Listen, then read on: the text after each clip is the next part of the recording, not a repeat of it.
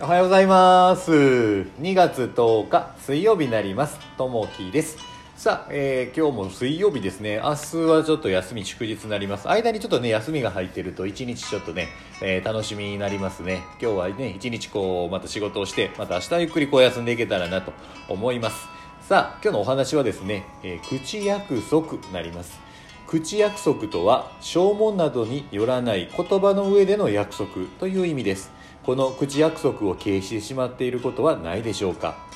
実際に口約束を交わした場合当事者の申請の承諾の意思表示が合致していれば契約は成立します。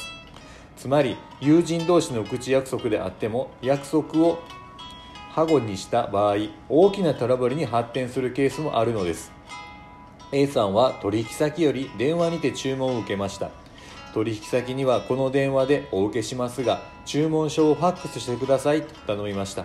数日後取引先より商品が届かないけれどどうなってるんですか？と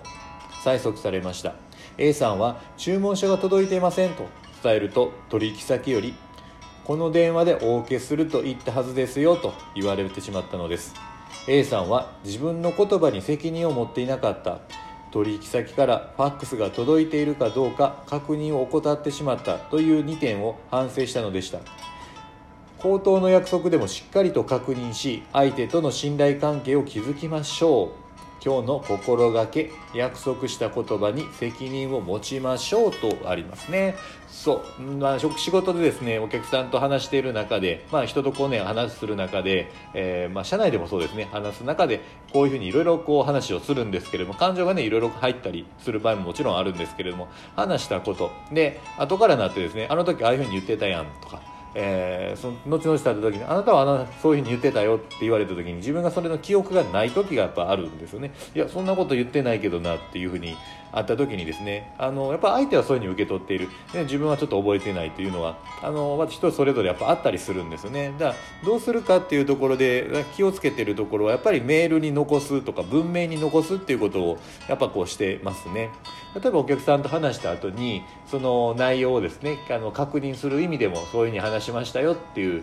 ことをねあのメールでもう一回落とし込むと。そうすると、まあ、履歴にも残りますし言葉だけでこう交わすとやっぱりトラブルって絶対あるんですよね、まあ、仕事上でもそうですしやっぱプライベートもそうだと思いますね。なんでまずはあの文明に残しておくお互いが分かるように向こうの了解が得れるようにですね文面も残しておく向こうは了解した了解していないという意思疎通がそこで確認できてプラスアルファ電話で、えー、確認を再度起こると、あのー、取っておくというところをねきっちりこうするといいかなというのあります。